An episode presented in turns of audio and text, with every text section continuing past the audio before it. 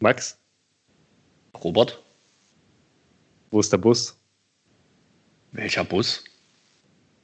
Mit den Leuten, die das hier interessiert.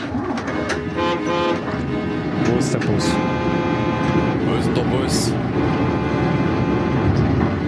Wo ist der Bus? Liebe Hörerinnen und Hörer, herzlich willkommen zu Wo ist der Bus? Hallo Robert, Hallo Max. In dieser Folge wollen wir uns der Grundschule widmen, unserer Grundschulzeit. Und jetzt die Frage, wie gestalten wir die? Hast du eine Idee? Also ich habe so ein bisschen äh, eine Idee anschließend an die letzte Folge. Wir hatten ja in der letzten Folge besprochen, dass die ähm, Kindergärtnerinnen-Ausbildung, ähm, so hatten wir es ja auch genannt, ähm, dass die sehr, also einerseits, dass die in der Ausbildung einen hohen Anteil an also marxistisch-leninistischen Inhalten hatte. Ähm, da ist mir aufgefallen, dass das jetzt in der, also bei den Lehrern und Lehrerinnen, äh, die uns dann unterrichtet haben, eigentlich ganz genauso ist. Also wurden sehr, sehr viele ähm, Grundschullehrerinnen und Lehrer übernommen. Und auch äh, bei denen war es eben so, dass die ähm, ja in, in der Regel eben vier bis fünf Jahre ähm, studiert haben an so einer Hochschule oder an so einem Institut für ähm, Lehrerbildung und dass das bei denen all, alles eine Rolle gespielt hat. Deswegen habe ich gedacht, setzt sich das irgendwie natürlich jetzt so in unserer Kindheit ähm, fort, dass es da irgendwie so eine gewisse Prägung gibt. Würdest du mir da erstmal zustimmen? Genau, also den Gedanken halte ich für richtig und den teile ich auch. Äh, insbesondere die Sache mit der Übernahme. Also die Erfahrung habe ich selbst so gemacht. Ähm, Hm. bei mir in der Grundschule gab es äh, gar keine jungen Lehrerinnen und Lehrer.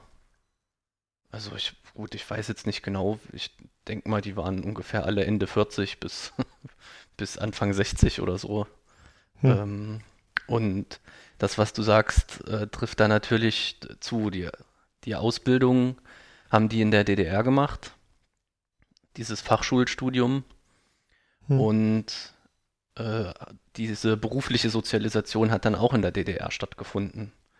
Und äh, da ist eben auch wieder die Frage, ähm, inwieweit man das dann einfach ablegen kann, äh, wenn so ein Systemwechsel stattfindet. Ja. Ja, ich, äh, ich glaube halt nicht ganz so einfach, ähm, weil man natürlich gewisse Werte auch äh, da vielleicht auch gut fand und deswegen auch vielleicht äh, die Möglichkeit hatte, am Ende zu studieren und so. Ähm, und ich dachte, dass es vielleicht deswegen interessant wäre, wenn wir uns ähm, unsere Zeugnisse aus den ersten vier Klassen ein bisschen angucken. Ähm, ich hatte dir auch gesagt, dass du deine mitbringen kannst und mal durchgucken kannst. Ähm, mir sind so ein paar Sachen aufgefallen, die, die man, glaube ich, heute so nicht mehr schreiben würde. Ich weiß nicht, ob das bei dir auch so war. Ich kann gerne noch anfangen und was sagen. Ja, also daraufhin habe ich die jetzt gar nicht ähm, mir durchgelesen, Hm. aber du kannst mir ja sagen, Also vielleicht muss man davor nochmal sagen, ich, ich glaube, die DDR, es gibt natürlich eine gewisse Sprache der DDR, oder? Und äh, es wäre sozusagen seltsam, wenn die äh, mit der Wiedervereinigung auf einmal nicht mehr stattfindet. Und deswegen eben die Annahme, dass sich da jetzt irgendwas vielleicht wiederfindet, was ähm, man heute vielleicht einfach so nicht mehr sagen würde, genau. Okay, ähm, so dann, dann, also ich habe jetzt hier meine Zeugnisse. Äh, Wurdest du mit du sechs hast das mir ja glücklicherweise vorher schon gesagt und mich jetzt nicht damit überrascht. Äh, ich habe jetzt hier meine Zeugnisse äh, als Foto vorliegen, äh, Klasse 1 bis 4. Okay. Wollen wir bei Klasse 1, willst du anfangen oder was hast du dir gedacht? Ja, also wir müssen da jetzt nicht komplett durchgehen. Ich habe, Ja, okay. Ich, ich fange vielleicht einfach mal an mit meiner ähm, aus der ersten Klasse und sage dann, was ich sagen wollte. Ähm, Robert ist ein friedfertiger, ausgeglichener Schüler, der sich stets rücksichtsvoll und kameradschaftlich verhält. Dem Unterricht folgt er aufmerksam, die aktive Teilnahme hängt jedoch vom Gegenstand ab. Bei der Darstellung seiner Leistungen, vor allem im mündlichen Bereich, müsste Robert selbstbewusster werden. Er ist in allen Lernbereichen sicher, neigt aber zu Flüchtigkeiten in der Ausführung dieser. Hausaufgaben erledigt er pünktlich. Am Schriftbild sollte er noch größere Sorgfalt aufbringen. Aufgaben für die Klasse übernimmt er gern und erledigt sie äh, gewissenhaft. Genau.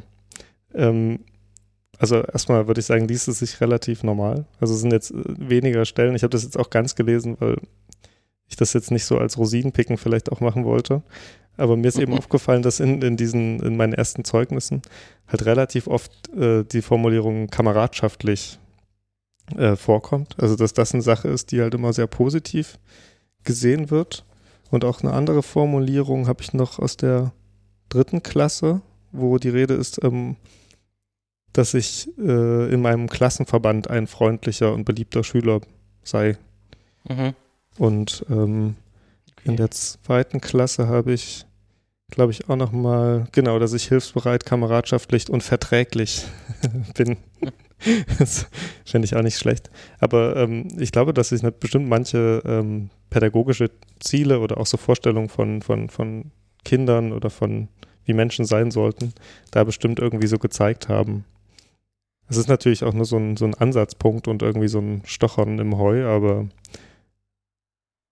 ich weiß ja nicht, wie es dir geht, ob du jetzt äh, so beim schnellen Durchgucken auch ähnliche Dinge hast, die dir aufgefallen sind oder Ja, also äh, jetzt lass mich nochmal zusammenfassen, dass ich das verstehe. Es geht dir jetzt vor allem um die Begriffe Klassenverband und äh, kameradschaftlich, dass das so betont wird. ja, jetzt bei mir, genau. Ja, das, und, und dass okay. man sich halt irgendwie gut eingliedern konnte. Ja, Ähm, man merkt auch, dass so Ordnung und sowas eine ro- große Rolle spielt. Also es geht nicht Ja. so sehr darum, dass man jetzt irgendwie, also es ist selten die Rede davon, dass man jetzt irgendwelche ähm, ja, so Leistungen von sich her- herausgemacht hätte, sondern eher so Anpassungen. Ne? Das Schriftbild muss noch besser werden und hm, ähm, wenn man nicht interessiert ist, soll man trotzdem ähm, sozusagen sich mehr Mühe geben oder mehr dabei sein. Ähm, ich habe gedacht, da, da zeigt sich vielleicht so, so, so was Kleines. Ja, okay. Äh, dann dazu kann ich erstmal sagen, bezogen auf mich und mein Zeugnis, dass sowas äh, da nicht steht mit der Kameradschaftlichkeit. Mhm. Aber offensichtlich hatte ich Probleme, kameradschaftlich zu sein. Weil im Zeugnis der äh, dritten Klasse steht als letzter Satz, ähm, dass ich, ich, lese das jetzt nicht vor, ich, ich, ich gebe es jetzt einfach so wieder, dass ich Ja. Schwierigkeiten hätte, mich den äh, Interessen anderer Schüler unterzuordnen. Mhm. So. Anderer Schüler, also nicht, nicht ähm, Lehrern, Lehrerinnen, sondern Ja, äh, genau, anderer Schüler. Es, was auch interessant, weil das, wie gesagt, das war jetzt das Zeugnis der dritten Klasse. Äh, in der ersten Klasse äh, habe ich jetzt beim Überfliegen gesehen, stand noch da, dass ich also die, die Interessen und Bedürfnisse der anderen anerkenne. Also habe ich da offensichtlich keine gute äh, Entwicklung genommen und äh, war nicht kameradschaftlich. Aber es ist interessant, äh, trotzdem äh, zeigt sich das, was du hier ansprechen willst, vielleicht, weil äh, es, also das Unterordnen scheint eine Rolle zu spielen, ne? dass, das, dass das wichtig ist. Äh, insofern würde ich dir recht geben. Bei dem anderen Punkt, äh, was, was jetzt Ordnung und Schriftbild und sowas angeht, wenn man das jetzt mit einer westdeutschen äh, Grundschule vergleichen würde, ähm, bin ich mir sicher, dass das da genauso eine Rolle spielt hm, oder Das gespielt hat. Ja, also das muss man ja einfach lernen in der, in der Grundschule. Ne? Das äh, äh, ist es vielleicht heute, wenn man das jetzt im, im zeitlichen Vergleich nochmal machen würde, fallen einem vielleicht Unterschiede nochmal auf, aber äh, ich, ist jetzt meine These, Mhm. dass jetzt bezogen auf, auf Ordnung und äh, Disziplin äh, und Schriftbild und sowas, äh, dass das jetzt nicht etwas spezifisch äh, DDR geprägtes ist. Also jetzt nur, wenn man es in einem Zeugnis äh, als, als Schwäche oder Stärke benennt. hm, ja. Und denkst du, war der Lehrerberuf in der DDR eigentlich auch anerkannter, als er dann äh, entweder in der BRD oder dann jetzt eben mittlerweile ist? Also ist das eine Tendenz, die in, in Ost wie West sozusagen verlaufen ist? Weißt du da was? Oder Naja, wir hatten es ja in der letzten Folge, äh, da hatte ich ja gesagt, dass der Beruf der Kindergärtnerin äh, ein relativ hohes Sozialprestige hatte. Mhm. Äh, das gilt sicherlich, galt sicherlich auch für den Beruf der Grundschullehrerin oder des Grundschullehrers oder dann Mhm. später des äh, Lehrers an der sogenannten Polytechnischen Oberschule oder erweiterten Oberschule. Es gab allerdings äh, Probleme. Also es ist jetzt nicht ganz, was du äh, ansprichst, aber das fällt mir dazu ein. Das habe ich ja in der letzten Folge auch schon angesprochen, dass eben das äh, Grundschullehramtsstudium kein äh, universitäres Studium gewesen ist, sondern es fand an diesen äh, pädagogische Institute, hieß es, glaube ich, äh, fand es statt und Mhm. äh, Zugangsvoraussetzung war äh, ein 10. Klasse Schulabschluss, also mittlere Reife.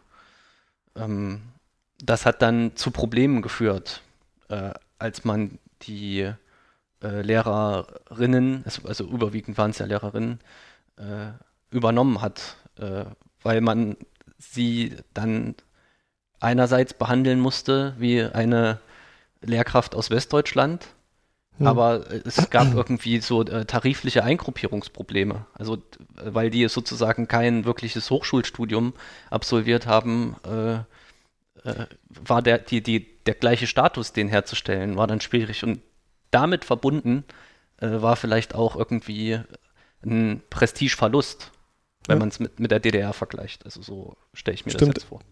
der, der, der Abschluss war auch erstmal nur für die neuen Bundesländer anerkannt. Also das ist vielleicht auch interessant, dass halt eben die, die ah ähm, ja, Genau, dass die erstmal eben in den neuen Bundesländern ähm, nur bleiben konnten und sie wurden, wie, wie du gerade gesagt hast, tariflich geringer eingeordnet und konnten dann aber ähm, an so sogenannten Anpassungsseminaren teilnehmen, um sozusagen, ja, sie mussten aber bestimmt irgendwelche Dinge nachweisen, um dann sozusagen höher ein, eingruppiert zu werden. ah, hast du das nachgelesen? Das habe ich nachgelesen, ja, genau. Ah, interessant, ja. Also auch hier die Einordnung ins Kollektiv. Ja. von, von Ost nach West. Ja. Ja. Nee, aber das äh, fand ich genau, das fand ich irgendwie noch bemerkenswert.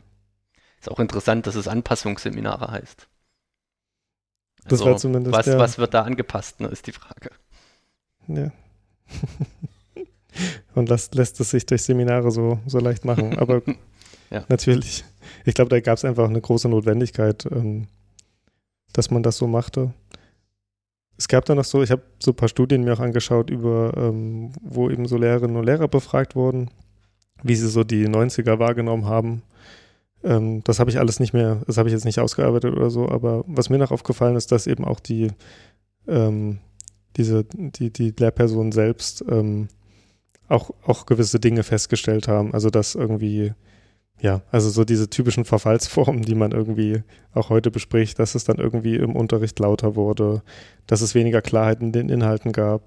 Zum Beispiel eben äh, in der DDR war, glaube ich, der Lehrplan deutlich einheitlicher. Ne? Mhm. Ähm, in der BRD ist es ja nicht so, dann kann jedes Bundesland das selber machen und das war für, für viele, glaube ich, am Anfang erstmal ein Schock oder die wussten nicht, nach, wonach sie sich richten sollten. Ähm, manche haben bestimmt auch erstmal weiter unterrichtet, was sie davor gemacht haben.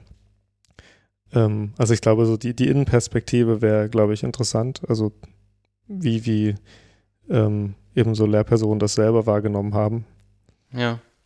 Ähm, genau, also gerade auch mit dieser Abwertungserfahrung, die da irgendwie auch stattgefunden hat. Und ich glaube aber, also vielleicht auch natürlich zum Teil ist das auch verständlich, oder? Also, Was, was ist- genau? also nicht, nicht, die, nicht, dass man ähm, die ostdeutschen Lehrerinnen und Lehrer abwerten will, sondern dass man vielleicht sagt, ihr müsst jetzt nochmal Seminare belegen, um nachzuweisen, dass, äh, also um vielleicht gewisse Kompetenzen oder irgendwas äh, nachzuholen, die vielleicht davor nicht vermittelt waren oder wurden oder so, ja. Ja, genau, äh, weil das neue System andere Kompetenzen verlangt, andere Schwerpunkte setzt vielleicht auch, dass es dann Passungsprobleme vielleicht äh, gegeben hat. Also das ist einerseits nachvollziehbar, aber andererseits äh, ähm, kann ich diese, ich nenne es mal Kränkung, also ich weiß jetzt natürlich nicht, äh, wie, wie das wirklich gewesen ist für die, Mhm. für die einzelnen Menschen, äh, dass das aber äh, eine Kränkungserfahrung gewesen ist. Ja.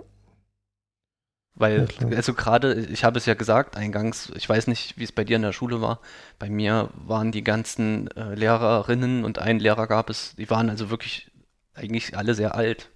Das heißt, die hatten ja schon äh, die Hälfte ihrer Karriere hinter sich.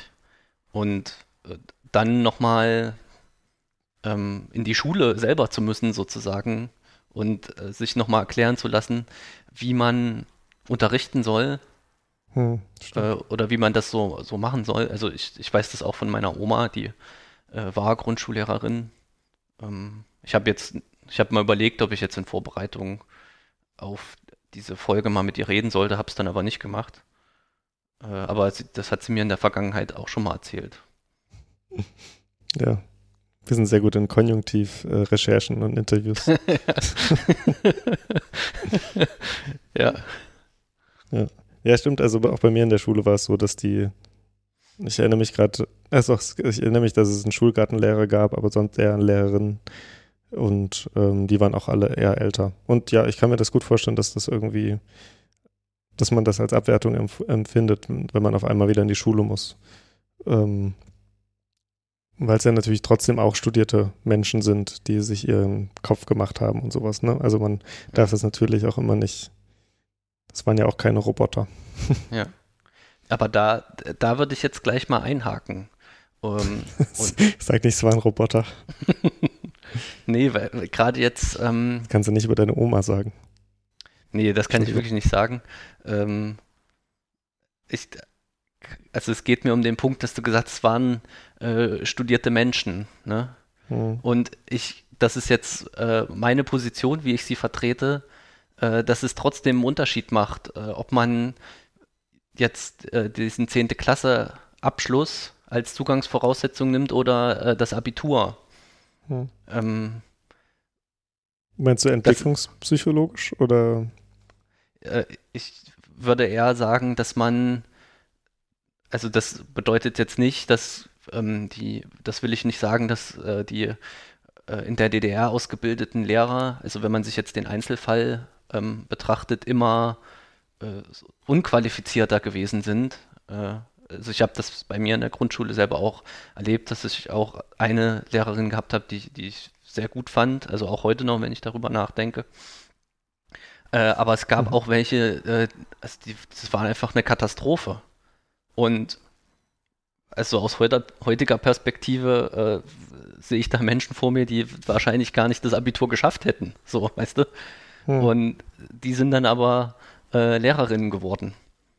Und äh, das hat dann vielleicht zu einer äh, anderen Qualität im Unterricht und auch im Umgang mit den Kindern äh, geführt. Ich weiß nicht, ob du da auch so ähnliche Erfahrungen äh, gemacht hast, dass du da vielleicht auch skeptisch bist Ja, äh, hinsichtlich der, der, der äh, Qualität sozusagen, der, die dir Hm. erbringen. Also ich, ich hatte das, ich, ich weiß auch nicht mehr so viel. Also ich Okay. erinnere mich an so ein paar Skurrilitäten, aber aus dem Unterricht weiß ich nicht so viel.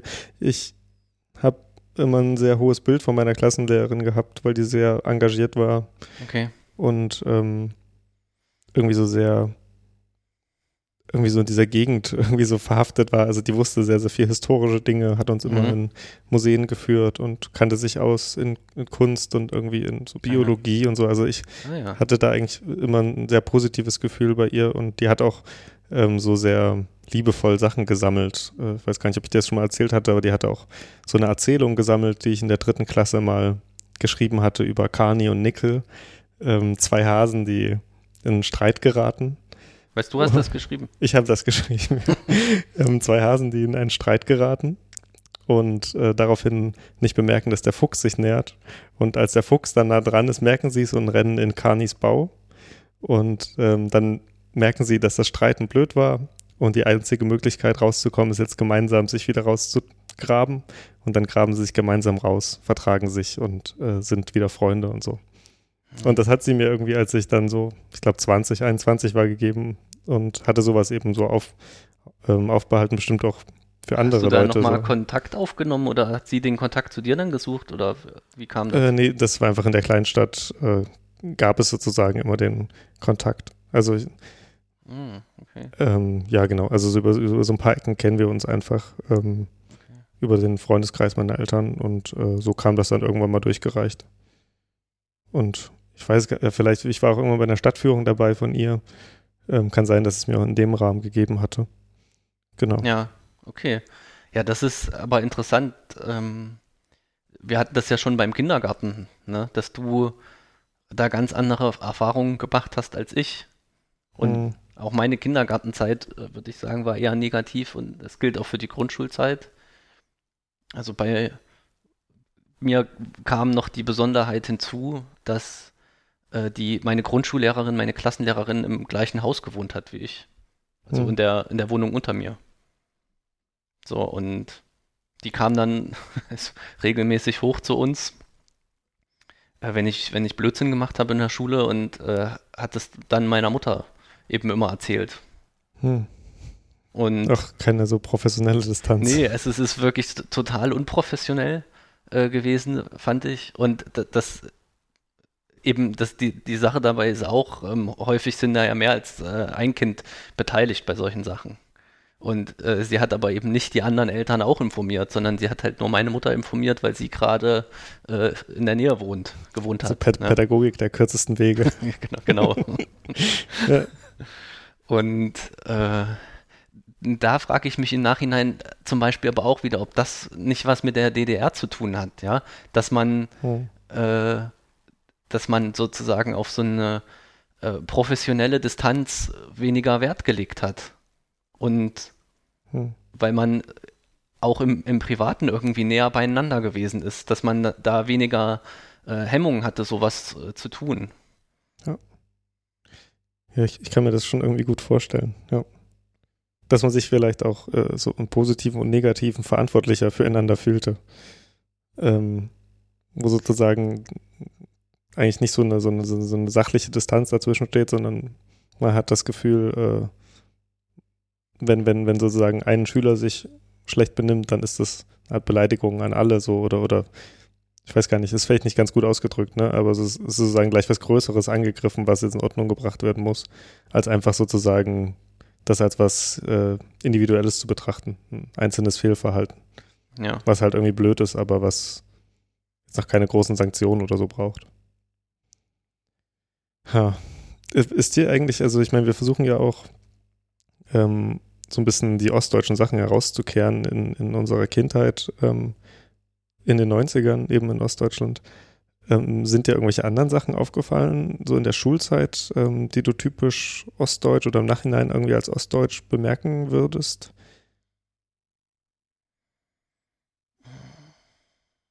Ich glaube irgendwie nicht. Hm. Also, Also bei mir sind es auch nicht viele. ja, okay, also wenn du schon was überlegt hast, kannst du mir ja erstmal was darüber sagen. Vielleicht fällt mir dann was ein, aber ich, ich, ich weiß eben auch nicht, äh, was so genau, was jetzt typisch äh, westdeutsch, äh, also was ich Mhm. als typisch westdeutsch Ja, ja, in dieser genau. Zeit, sondern es ist für mich in dieser Zeit trotzdem mehr sowas äh, Gesamtdeutsches. Ne? Die Schule? Oder was meinst Nee, du? Was, nee, die, also alles. Also ähm, Schule, äh, also mit einigen Besonderheiten, da haben wir Mhm. eben drüber gesprochen, aber äh, wenn ich dich jetzt richtig verstanden habe, hast du ja nach sonstigen äh, Aspekten gefragt. Also bei mir ist es, äh, ich kann es ja sagen, das macht es Ja. leichter. Äh, Wäre es zum Beispiel eben, dass ähm, die Schule in so einem, ähm, in so einer, so einer typischen DDR-Schule eben auch, auch weiterhin stattfand.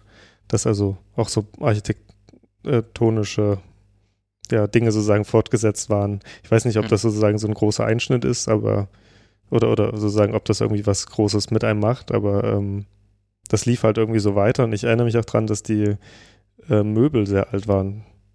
Also ich habe irgendwie so eine ganz, ganz starke Erinnerung daran, dass man, dass das so Metalltische oder dass die Tische oben äh, Holz hatten, aber die, die, die Tischbeine waren aus Metall Mhm. mit so einem Plastiküberzug und den konnte man aber so mit dem Finger abmachen und dann haben die Finger ganz rostig gerochen. Das ist irgendwie eine sehr starke so, so Grundschulerinnerung, die ich habe. Ja.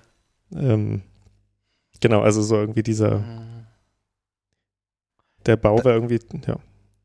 Nee, das ist, das ist, da kann man auch wieder die Frage stellen, ob es das nicht in Westdeutschland dann genauso gegeben hat. Also die, Da war nicht diese, alles rosig. ja genau, äh, also heute jedenfalls haben wir ja einen sehr großen äh, Sanierungsstau in, in den Schulen. Ich weiß jetzt nicht, wie das Anfang der 90er gewesen ist. Äh, ob, ob sich da auch schon äh, bestimmte Abnutzungserscheinungen gezeigt haben. Hm. Aber und architektonisch müsste man das jetzt auch nochmal miteinander vergleichen, äh, wie jetzt Schulgebäude ähm, in, in der Nachkriegsmoderne in Ost und West äh, gebaut wurden. Und wie Ja. sich da vielleicht also auch äh, pädagogische Ideen äh, räumlich abbilden. Es würde mich wundern, wenn nicht, ne? Also, Ja, gu- gut. Äh, also. wär, wäre zumindest irgendwie typisch, wenn sich darin auch was Soziales zeigt. Ne? Ja, gut, man kann jetzt sagen, dass äh, die, die Bildungspolitik in Westdeutschland äh, ja dann auch, also äh, ab einem gewissen Punkt sehr sozialdemokratisch erstmal verlaufen ist, ne? Hm. Und also ich äh, spreche jetzt hier ähm, so äh, diese Willy Brandt-Zeit an mit der sogenannten Bildungsoffensive. Ich weiß jetzt nicht, ob das nur für den Hochschulbereich galt. Ich nehme an, dass es jetzt, äh, äh, dass man insgesamt mehr Wert auf äh, die, die Verbesserung von Bildungsbedingungen sozusagen gelegt hat. Und dann sind sich so, also die, die Schulentwürfe aus dieser Zeit sind dann vielleicht denen aus der DDR gar nicht so unähnlich. Ja. So aus der Hüfte geschossen jetzt gesagt. Ja, okay. Ja, nee, also finde ich auch plausibel. Also ich glaube, zumindest hat sich da in meiner Erinnerung jetzt auch nichts ähm, irgendwie eingebrannt, was irgendwie so ganz bezeichnend wäre. Ähm, Ja. Hattest du auch Schulgarten? Aber das macht man Ja. halt vielleicht auch, ne? Macht also jedenfalls äh, gibt es das in, in Thüringen noch und in äh, Sachsen-Anhalt gibt es das auch. Äh, Werken hatte ich, ja. Hm. Also ich auch. d- was ich hatte, hattest du auch, weil wir kommen ja beide aus Thüringen. äh, Danke. Und äh, ja, Kunsterziehung, das, das waren so die äh, Fächer, wo es irgendwie so um äh, motorisches Geschick ging, würde ich mal sagen. Also im Mhm. Schulgarten nicht nur, aber es hatte ja auch so eine praktische Komponente. Gab es bei dir noch so Pausenmilch und sowas? Ja, Ja, bei mir auch. das, das ist auch eine interessante Sache, äh, diese Pausenmilch. Damals ging man ja noch davon aus, dass das gesund ist und da, da, da gab es dann immer äh, so Kakao oder Erdbeer oder Bananenmilch mit, Ja. mit sehr viel Zucker drin. mit ne? richtig Das- viel Zucker. Ja, und ist aber halt- mit, und bestimmt mit Vitaminen zusetzen. Ja, wahrscheinlich. Ja, das ist, halt, das ist irgendwann auch, ähm, hat man gemerkt, dass es doch eigentlich doch nicht so gesund ist. Ähm, aber es hat wahrscheinlich ein bisschen gedauert. Ich habe noch eine Skurrilität aus der Grundschulzeit. Ja. Aber ich kann nicht, ich kann nicht beweisen oder ich, ich also äh, in meiner Erinnerung war es so, dass der Hausmeister, also er hatte so einen eigenen Raum und ähm, es gibt ja so Klingeln, die man nicht drückt, sondern die man so runterzieht. Mhm. Und er hatte eine ähm, Handgranatenattrappe da dran gemacht. Und ich weiß noch, dass wir uns als äh, Kinder dort nicht getraut haben zu klingeln bei ihm. also immer, wenn man, wenn man ein Problem hatte oder wenn man mal zu ihm gehen sollte, um irgendwas zu holen, ähm, haben wir uns halt nicht getraut und mussten irgendwie klopfen oder so. Der war auch dazu noch sehr unfreundlich, was vielleicht manchmal auch man das Mhm. Gefühl hat, dass das zur Berufsbeschreibung irgendwie dazugehört, aber ähm, ja, das, das ist irgendwie, es gehört also eben auch zu diesen Dingen, die ich mir irgendwie gemerkt habe. Ah ja. Siehste, bei mir war es so, der Hausmeister hat in der Grundschule gewohnt. Das war nämlich nicht so ein äh, DDR-Schulgebäude, sondern eins, das ich weiß auch nicht, also zu Beginn des 20. Jahrhunderts gebaut wurde. Also noch während der Kaiserzeit auf jeden Fall. Mhm. Äh, vielleicht auch nach 1910. Und äh, da war noch so eine Hausmeisterwohnung auch in, das war ja nicht unüblich. Äh, Ja. Und die war dann eben vorhanden und wurde auch von dem Hausmeister bewohnt. Äh, das, das ist für mich eine ganz interessante Erinnerung. Ich muss aber dazu sagen, ich war das interessiert mich jetzt auch mal, wie das bei dir war. Ähm, als ich eingeschult wurde, da war ich noch nicht in dieser äh, alten Schule, sondern da wurde so ein Container errichtet, weil es da noch Mhm. so viele äh, Schulklassen gab, dass die nicht alle da aufgenommen werden konnten, äh, räumlich. Hm. Und das, dann, das hat dann aber mit den Jahren also teils rapide abgenommen. Ne? Es kamen immer weniger Kinder nach. War das bei dir auch so, dass es äh, zu Beginn der, der Grundschule also wirklich noch sehr viele andere Kinder gab? Also, ich, ich habe es, es war nicht so, dass wir jetzt irgendwelche extra äh, Räume irgendwie uns besorgen mussten. Aber ich Ja. erinnere mich dran, dass, dass es mehrere ähm, Kinder oder Freunde gab, die irgendwie so weggegangen sind. Also ich, ich ähm, Ah ja. also, also dass die Klassen schon irgendwie anscheinend kleiner geworden sind. Ich hatte auch mal, ähm, passt vielleicht irgendwie jetzt in den Zusammenhang mal nachgeguckt, äh, nachgeschaut, wie die Bevölkerungszahl ähm, gesunken ist, also nach der Wende oder, oder so von, von vor der Wende bis heute. Ähm, aus der Stadt, aus der ich komme, also Pösneck, ähm, die lag eben 1984 noch bei 18.000 Einwohnern und ähm, 2018 bei 12.000. Das heißt, dass ein Drittel der Bevölkerung ähm, so in ja, 25 Jahren ungefähr Mhm. ähm, verschwunden ist. Und ich glaube, ist ja auch so, dass tendenziell ähm, eher jüngere Leute gegangen sind. Vielleicht Ja. eben auch noch so mit, mit Kindern im Grundschulalter. Das kann man sich irgendwie auch gut vorstellen. Ähm, und ich glaube, das, das hat sich da irgendwie gezeigt. Aber es ist jetzt nicht so, dass man das so, dass jede Woche irgendwie jemand gegangen ist und das so ein, das eine große Sache war. Ja. Ähm, es wurde wahrscheinlich jetzt auch nicht so groß thematisiert, ähm, weil man währenddessen vielleicht noch gar nicht so ein Bewusstheit hat, äh, Bewusstsein dafür hatte, dass das was Größeres ist oder so. Kann ich mir vorstellen, ich weiß es nicht.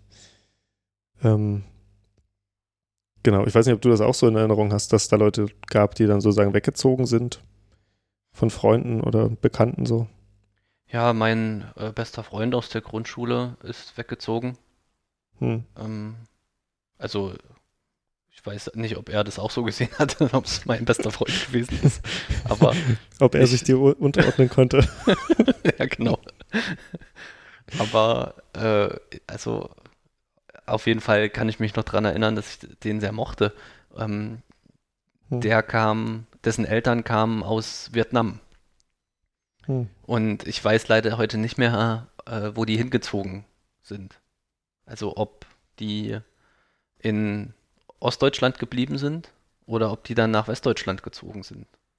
Ja. Und äh, wenn ja, könnte man da auch nochmal drüber nachdenken, ob äh, äh, die Familie äh, Chancen äh, anders genutzt hat. Ne, Ja. als, wobei natürlich auch viele Ostdeutsche weggegangen sind. So, äh, Ja. Ja, also, aber auf jeden Fall, äh, es- die, die sind, äh, die sind weggegangen. Äh, das ist, das ist aber der einzige äh, Fall, an den ich mich erinnern kann. Also einen gab es noch, der war aber verhaltensgestört und war dann irgendwann weg. Das hatte Ja, so glaube ich, weniger was mit Umzug zu tun. Genau, ja, solche hatte ich auch. Ähm, daran erinnere ich mich auch, aber genau, das hatte damit nichts zu tun. Aber zu dem, zu dem ähm, anderen Punkt muss man, glaube ich, auch wirklich sagen, dass, dass ähm, eben die DDR sehr ethnisch homogenes Gebilde war.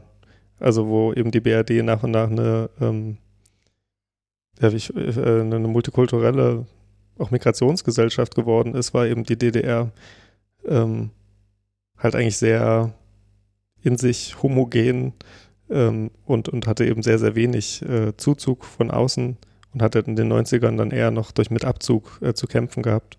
Ja. Ähm, und ich kann mir vorstellen, dass das vielleicht auch nicht immer die beste Atmosphäre war, um als ähm, Migrantin oder Migrant irgendwie zu leben. Ne? Ähm, es, ist, muss, Mhm. es muss natürlich nicht so sein, aber ähm, ich erinnere mich auch dran, dass, ähm, dass man den, den äh, Vietnamesen dort irgendwie unschöne Namen gegeben hat. Ja.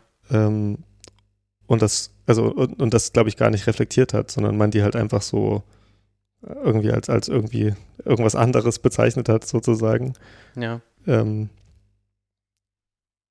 und das ist, Nee, also ich, das, das ich spricht weiß genau, zumindest, was du meinst, ja. ja, also ähm, das spricht zumindest nicht dafür, dass man damit irgendwie gut umgegangen ist, sondern eben, ja, man hat da eben Leute kommen sehen, aber hat die eben, ja, eigentlich nicht willkommen geheißen, so. Ja. Ich glaube, viele wurden auch in den ersten Jahren auch in der DDR eben sehr schlecht äh, untergebracht und haben auf sehr engen Raum gelebt und so. Ähm, aber das ist vielleicht auch nochmal eine eigene Folge wert. Ja, genau, ich wollte gerade sagen, da muss man sich äh, die, die genaue Geschichte der äh, Zuwanderer, also der, der ausländischen Zuwanderer sozusagen in der DDR nochmal angucken. Äh, soweit ich weiß, wurden die ja auch isoliert gehalten von der Ja, äh, genau. deutschen Bevölkerung und teilweise äh, ist es dann doch äh, passiert, dass zum Beispiel auch Kinder entstanden sind und äh, dass äh, also der Elternteil dann trotzdem wieder gehen musste und vielleicht sogar auch das Kind. Das, Hm. so genau äh, kann ich es nicht sagen, aber das, wenn man sich das jetzt mal vor Augen führt, ist das ja äh, für diese Familien äh, dann auch eine wirklich befreiende Erfahrung wahrscheinlich gewesen. Ja, genau. also sofern sie die so Möglichkeit andeuten hatten wollen. zu gehen. Also es gab natürlich dann auch diese, äh, hier, was in, in, in Rostock passiert ist, äh, das ist natürlich dann äh, Horror gewesen. Genau. Was ja auch wieder ein Grund ist, äh, zu gehen, ne? Genau, Also- genau. Ja, genau, so eine Berichte ähm, gibt es ja irgendwie viel. Also ich, ich glaube, dass das, müsste man wirklich auch ähm, also ich glaube, da kann man sagen, dass eben eben die DDR eben auch irgendwie eine völkische äh, Gesellschaft sozusagen dann war. Ne? Also oder Ja. dass sich da so, so starke völkische Tendenzen halt irgendwie gezeigt haben, ähm, die dort halt irgendwie die ganze Zeit irgendwie auch schon da waren und eben mit der Wiedervereinigung anscheinend äh, jetzt mehr Reibefläche hatten oder so. Ja. Aber vielleicht, ja, vielleicht so viel dazu hier, oder? Oder magst du noch was? Ja, äh, mir ist jetzt noch ein, ein interessanter Punkt eingefallen, wo wir jetzt mal drüber sprechen müssen. Und zwar, Ja. wir haben das jetzt beide gesagt, als ich das angesprochen habe mit diesem, äh, ich habe es jetzt als verhaltensgestört äh, bezeichnet. Ja. Äh, und dass der dann irgendwann weg war. Also was ich jetzt ähm, eher so, so scherzhaft gesagt salopp, habe, ist ja. vielleicht gar nicht so äh, scherzhaft, muss man jetzt mal äh, dazu Mhm. sagen. Und äh, du hast dann so auch gesagt, ja, das, das, das hatten wir auch, das kennst du auch. Da sollten wir jetzt vielleicht nochmal genauer hingucken und eigentlich überlegen, wie, also wie ist man denn in der DDR mit sogenannter äh, Verhaltensstörung oder äh, Gestörtheit, es gibt ja zum Teil heute noch den Be- Begriff verhaltensgestörten Pädagogik. Äh, es, es- also es klingt etwas äh, unzeitgemäß eigentlich. Hm. Äh, wie ist man in der DDR eigentlich äh, da, damit umgegangen? Und ich, ich glaube auch, dass es damals so war, dass man sowas aus dem normalen Alltag äh, verbannt hat. Hm. Und Ja. Also nicht Diese in Beob- inklusiv, sondern genau, und, So und diese, diese Beobachtung äh, haben wir beide offensichtlich jetzt auch gemacht, dass es also äh, Schüler gab und Schülerinnen, die sich offensichtlich eben nicht so gut anpassen konnten äh, und die dann nicht mehr wiedergekommen sind. Ja. So, ja, nee, äh, das da- stimmt. Also das da ist eigentlich ich eine Fortsetzung, äh, würde ich mal sagen, auch dieser, dies, dies, dieses Umgangs damit. Ja, vielleicht auch, auch da wieder, weil vielleicht auch das Personal da nicht geschult war für, ne? Und ähm, man dann Ja, oder, eben so mit, oder anders geschult war eben. Ja, ja, genau. Nee, da machst du, glaube ich, einen guten Punkt. Das, darüber habe ich auch noch nicht so nachgedacht, aber ähm, ja, wenn, ich- wenn ich äh, sozusagen meine, meine Erinnerungen bemühe, dann, dann äh, ja, waren das halt Leute, die irgendwie sozusagen sich nicht da so unterordnen konnten, nicht da so reingepasst haben und dann äh, gab es halt irgendwann einfach, hat man die halt anscheinend irgendwie ausgeschlossen. Ne? Ähm, das ist natürlich schon eigentlich ein krasser Umgang auch damit. Ja, auch da muss man wahrscheinlich wieder fragen, was für strukturelle Probleme liegen da so dahinter, auch dass die Leute, also auch dass die Kinder halt so drauf sind, ne? Und, und ob dann sozusagen der Ausschluss äh, der richtige Umgang ist oder nicht. Ja, absolut. Hm. Also gerade in dem Fall, äh, de- den ich jetzt meinte, das kann ich aus der Erinnerung noch sagen, dass es äh, da jetzt auch gar nicht so an Intelligenz gelegen hat oder so, dass, dass man, Hm.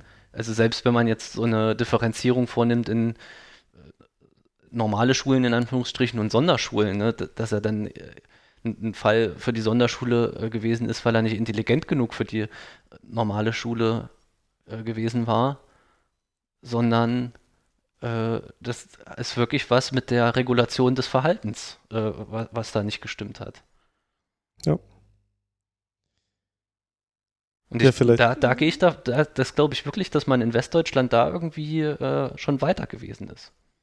Hm.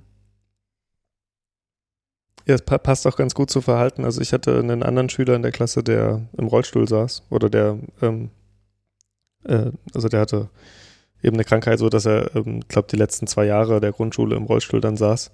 Und äh, der ist da aber auch geblieben. Also der, also es hatte sozusagen nichts mit irgendwie der Behinderung zu tun, dass er dann, also Mhm. hätte auch sein können, dass er dann irgendwie die Schule wechseln müsste, sozusagen, sondern Ja. vielleicht auch eher so dieses, äh, dass da irgendwie so ein gewisser Normbetrieb nicht äh, vonstatten gehen kann oder so, oder irgendwelche Vorstellungen von Norm, normierten Verhalten nicht funktionieren und, und dann eben der Ausschluss irgendwie erfolgt. Ja, okay. Hm. Ja, das ist ein interessanter Punkt. Ähm ich Ja, würde vielleicht, ähm, Ja, ja bitte. falls du magst, also du, wir können aber auch, wir können auch gerne noch einen Schritt wieder zurück machen. Ähm, nur in der letzten Folge haben wir irgendwie auch gesagt, dass es irgendwie in unserer Kindheit gewisse ostdeutsche Punkte gibt oder so schwere Felder sozusagen, die äh, immer mal so wirken, aber dass sozusagen auch mit unserem Älterwerden mehr und mehr Popkultur eine Rolle gespielt hat. Darauf Mhm. haben wir uns irgendwie in der letzten Folge schon geeinigt und ich dachte, das wäre vielleicht jetzt ein ganz guter Punkt, ähm, darauf zu sprechen äh, zu kommen, weil er natürlich Popkultur nichts ist, was an der Schule halt macht. Also es findet natürlich auch in der Schule statt. Ähm, aber ich glaube auch, dass wir darüber reden müssen, ja, was das ist warum wir denken, dass das irgendwie eine Rolle spielt, wenn man über ähm, Aufwachsen in den 90ern redet. Ich weiß nicht, magst du, magst du irgendwie dazu einen Gedanken äußern oder irgendwie was Allgemeines sagen, was wir darunter verstehen wollen? Ja, ich würde als Gedanken dazu äußern, und das äh, haben wir ja in der ersten Folge schon mal angesprochen, äh, dass es, was das angeht, wahrscheinlich wirklich überhaupt keinen äh, Unterschied äh, gegeben hat äh, zu Aufwachsen in Westdeutschland. Hm. Also höchstens nochmal milieuspezifisch, wo man sagt, gut, du ähm, äh, ist vielleicht besser, wenn du nicht so viel Fernsehen guckst oder sowas, sondern lieber Bücher liest. Ne? Aber äh, da- dass es ansonsten ke- keinen großen Unterschied gemacht hat. Also das äh, ist eine Erkenntnis, die mir auch jetzt wirklich in, in letzter Zeit so erst gekommen ist. Und die wahrscheinlich sogar noch, ähm, also diese, also vielleicht Popkultur verstanden als Massenkultur, würde ich Ja. mal sagen, die halt irgendwie so medial äh, oftmals vermittelt ist oder irgendwie auch durch Konsum vermittelt ist, äh, eben auch vielleicht sogar deutlich größer als irgendwie Deutschland, ne? Also es gibt Ja. sozusagen äh, Dinge, die auf Deutschland ausgerichtet sind, aber es gibt auch äh, Dinge, die halt viel, viel größer sind. Äh, wenn man Genau. über sowas wie Pokémon oder Tamagotchi oder Gameboy oder so redet. Ja. Gameboy und Pokémon, na gut. Aber ähm, das ist irgendwie eine interessante Sache, dass, dass es da so eine, ähm, also aus diesem regionalen Gefüge, in dem man sozusagen am Anfang aufwächst, äh, man dann so eigentlich schlagartig irgendwie äh, so einen internationalen Bezug bekommt oder eine internationale, äh, ja, so, so Fläche, wo alle irgendwie eigentlich miteinander ähm, sich verständigen können und irgendwie Ähnlichkeiten haben. Ja. Genau, das, das, das stimmt. Und das ist vielleicht, sind, also ist, sind die 90er dafür äh, eine, eine interessante Zeit gewesen. Äh, dass das da, also da hat die Wiedervereinigung stattgefunden. Hm. Und äh, ich weiß nicht, ob, ob das äh, so ähm, zulässig ist, das zu sagen oder ob das so stimmt, aber dass es so jetzt wirklich so einen richtigen Konsumboost und an Angebote für, für Kinder auch nochmal gegeben hat, das sich extrem ausdifferenziert hat mit, also mit, mit Pokémon, äh, mit N Nintendo, also was es alles für Spiele gab und dann, dann PlayStation und die ganzen Animes und Mangas und solche Sachen. Äh, Ja. Das äh, ich glaube auch, auch gesch- in also- meiner Wahrnehmung ist das, Sorry, das ja. viel, viel ausdifferenzierter als noch in den 80ern. auch geschlechtliche Ausdifferenzierung findet, glaube ich, so nach und nach statt. Also so in diese, diese rosa Pferdewelten und irgendwie die, die blaue Fußball, Baggerwelt entsteht da vielleicht auch in der Zeit so nach und nach. Ich weiß nicht, vielleicht ist es auch, auch eine Tendenz, die irgendwie früher ist, aber man muss sagen, Mhm. dass die meisten Produkte, die kommen, halt eine sehr das widerspricht ja eigentlich der Internationalisierungsthese so ein bisschen, ne? Aber ähm, das ist irgendwie eine relativ, also so im Sinne von, dass es sozusagen Popkultur was ist, was für alle ist, ähm, widerspricht ja eigentlich dem zu sagen, es gibt eine enge Zielgruppe. Aber vielleicht, äh, ich weiß nicht, willst du dazu was sagen? Nee, da muss ich jetzt erstmal drüber nachdenken. Hm, aber also es gibt, es gibt zumindest irgendwie so flächendeckende Angebote, die für eine große Masse an, an, an, an Menschen irgendwie da sind. Und ja klar, mit einer irgendwie einer krassen Ausdifferenzierung eben auch für Kinder, ne? Ja. Und, und wir haben ja auch über medial vermittelt geredet. Also ich glaube, man kommt irgendwie nicht drum herum, auch über die Rolle so des Fernsehen, Fernsehens ähm, zu reden. Im, also einerseits so im Familienalltag, aber auch in dem, was man in der Schule ähm, vielleicht da miteinander besprochen hat, oder? Das war bei dir bestimmt auch irgendwie ein wichtiger Punkt, oder?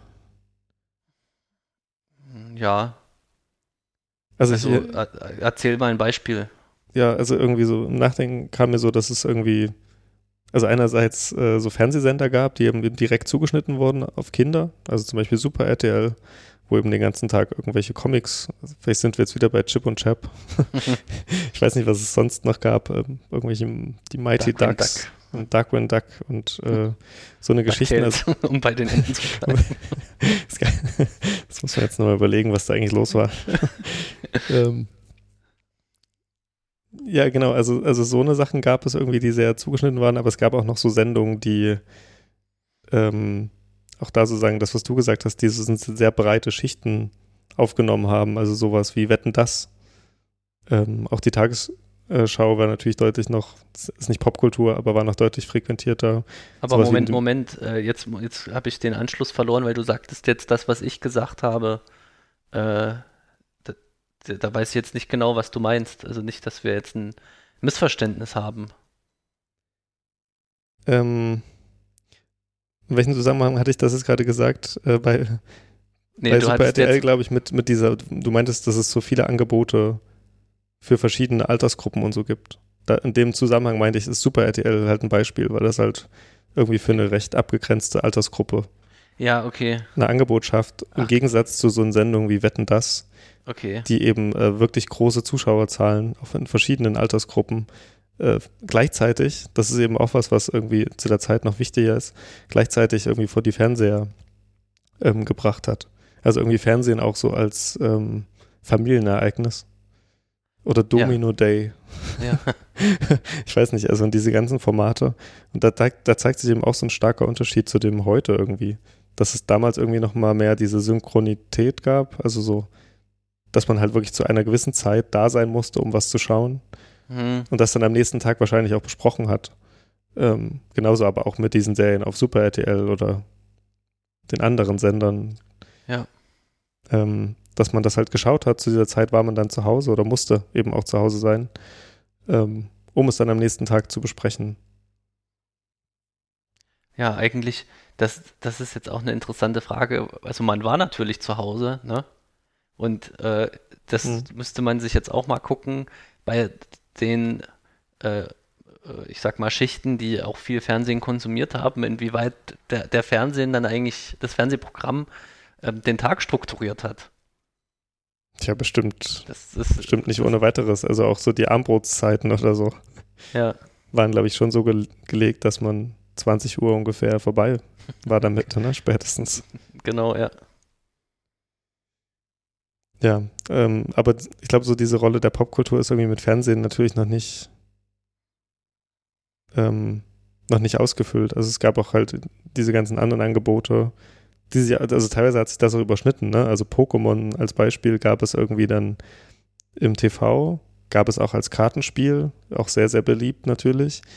Äh, und dann aber auch noch als Gameboy-Spiel. Also auch da hat das vielleicht angefangen, dass man sozusagen diese eine Marke auf irgendwie allen Kanälen Mhm. versucht hat zu platzieren. Dazu natürlich dann noch irgendwelche T-Shirts und Rucksäcke und ja, und Spielzeug, und- ne, Plüschtiere, so. Und genau. die Frage ist natürlich, inwiefern, also was ich mich gefragt habe mit der Popkultur ist, was, was, was hat die eigentlich Kindern zu sagen? Oder wo, wo liegt eigentlich der Reiz dabei?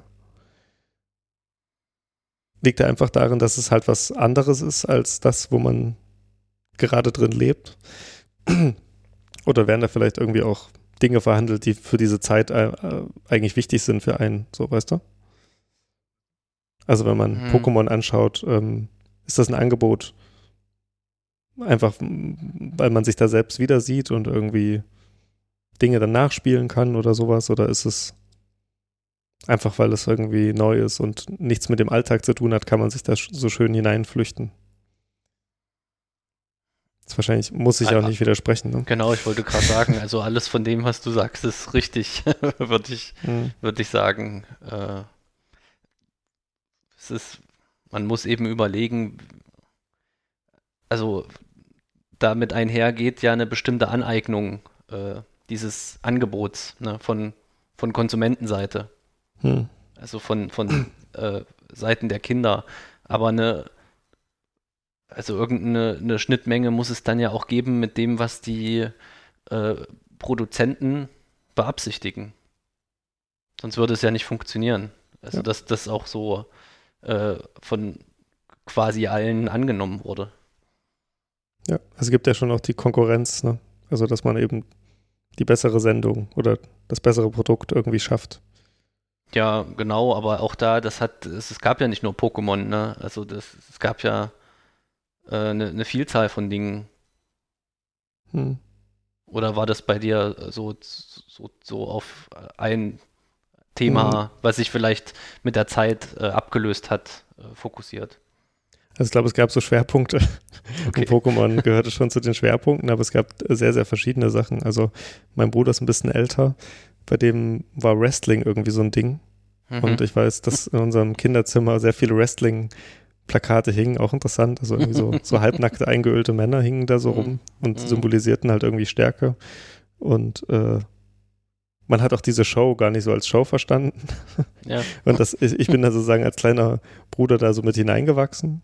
Und das wurde dann aber so nach und nach abgelöst, eben von eher so diesen, ja, Pokémon, auch Digimon-Sachen.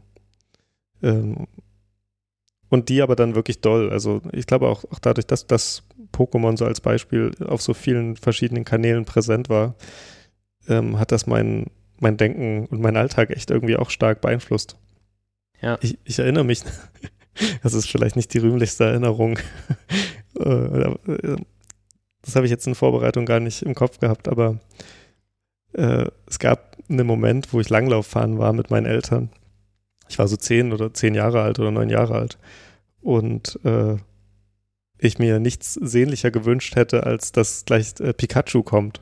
Und Mhm. ich sozusagen die ganze Zeit im Langlauffahren immer in den Wald geschaut habe. Und zu gucken, wo jetzt dieses Pikachu ist. Und das hatte sozusagen, so- das war echt ein krasser Moment, weil ich mich in diesem Moment auch sehr gut gefühlt habe. also so, dass ich das bis heute irgendwie noch erinnere. Da merkt man halt, was das so für krassen Einfluss irgendwie auch auf so, so ein kleines Gehirn haben kann, ja. Ja. das stimmt. Ähm, Oder auch, ja. aber vielleicht, vielleicht ist das jetzt wieder so was Ostdeutsches, dass man einfach besser träumen kann. Weil man nichts hat. Genau. Ja. Ja. Das habe ich mir sowieso jetzt überlegt. Wir, wir reden jetzt ja die ganze Zeit, also nicht die ganze Zeit, aber schon ziemlich, äh, äh, ziemlich hoher Anteil geht jetzt schon hier über Pokémon. Es wäre wär gut, wenn das in westdeutschen Kindheiten eigentlich überhaupt nicht so ein Ding gewesen wäre. Ja, das, das bitte in die Kommentare schreiben. Ja, das, dass, das, dass, dass die Leute so mitgenommen hat, wie das bei uns offensichtlich der Fall gewesen ist. das war die Haltlosigkeit der ostdeutschen Jugend. Genau. Ja, aber, aber wirklich, ich, ich erinnere mich auch dran, äh, Stichwort Domino Day. Ich weiß nicht, ob man das erklären muss, aber dir, dir muss es ja nicht erklären. Es gibt ja Google. Ähm, ich weiß auch, dass wir das immer im, im, im Schulhort äh, nachgespielt haben. Ja, genau. Ja. Also auch das, also es ist irgendwie eine Sache, die du im Fernsehen siehst und dann spielt das im Alltag auf einmal eine große Rolle, ne? ja. Und äh, diese Anteile, die, die so durch Popkultur kamen, wurden, glaube ich, wirklich immer, immer größer und haben eben, ich glaube, darauf können wir uns irgendwie einigen, haben eben so das, das, das, das Regionale. Eigentlich hat das da damit, damit überhaupt keine Rolle gespielt. Also es hat das nicht zerstört, aber es hat sozusagen, es war halt egal, ne? Ja. Also man konnte Pokémon-Karten eben auch in der Kleinstadt spielen, so.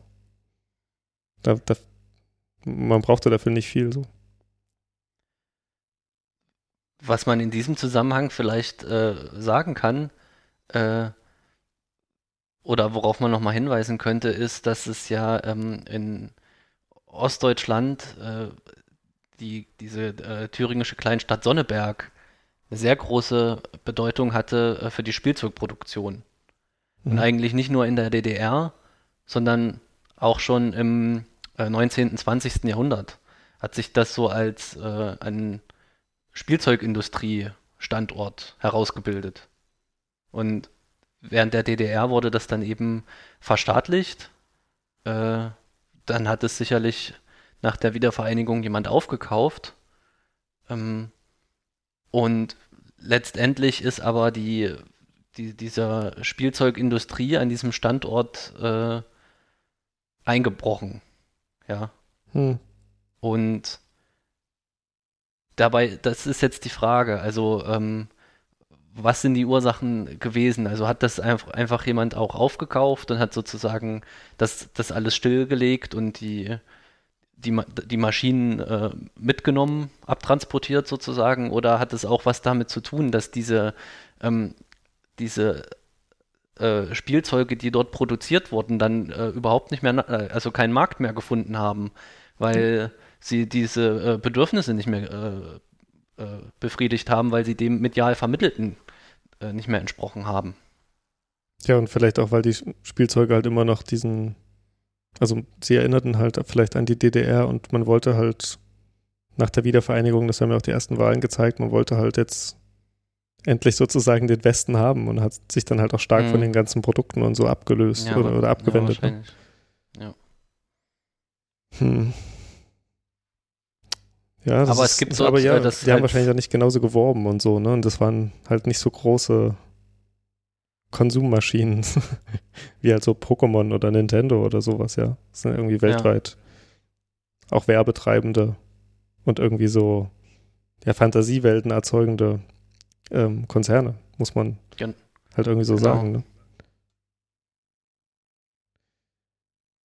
Ähm, ich weiß nicht, hat, hast du noch einen Punkt zur Popkultur? Also gerade vielleicht auch so was, was, was, also irgendwelche Beispiele, die du, die für dich irgendwie wichtig waren. Ich habe jetzt sehr viel über Pokémon bei mir geredet. Ähm, willst du auch noch, willst, willst du auch noch was sagen? Ja, für mich war neben Pokémon äh, also Nintendo sehr wichtig. Hm. Ähm, wobei da es da ja auch wieder äh, eine Überschneidung gibt, weil ja Pokémon auch auf dieser äh, Plattform stattgefunden hat. Hm.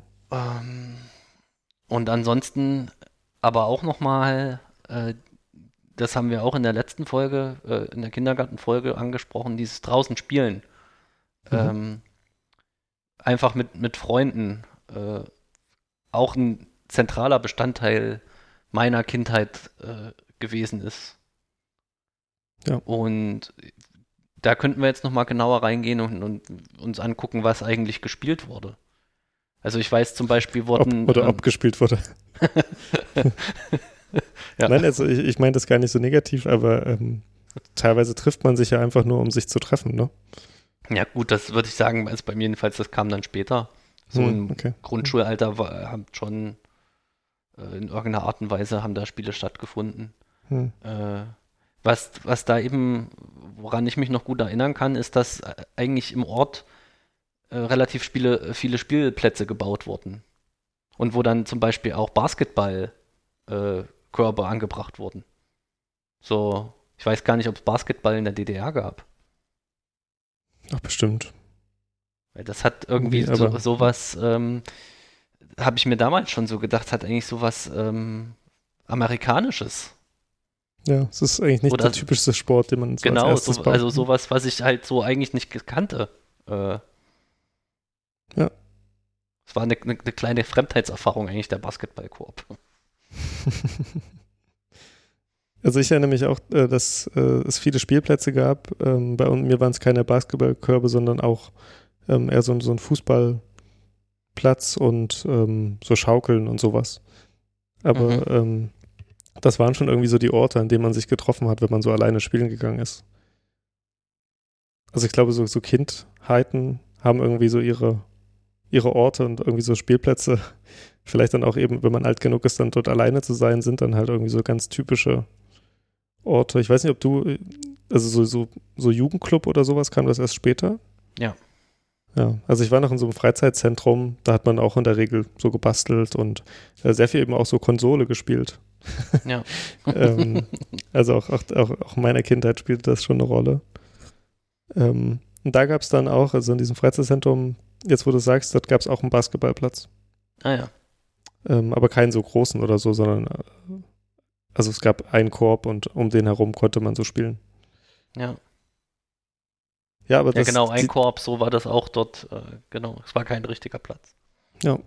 aber ich glaube, also auch bei mir so dieses alleine spielen oder alleine, ähm, was mir eben noch eingefallen ist, alleine in die Schule gehen und auch alleine nach Hause gehen, ähm, war irgendwie auch was ganz Normales, was heute, glaube ich, das haben wir ja schon in der letzten Folge ein bisschen besprochen, Mhm. eben nicht mehr so ganz normal ist.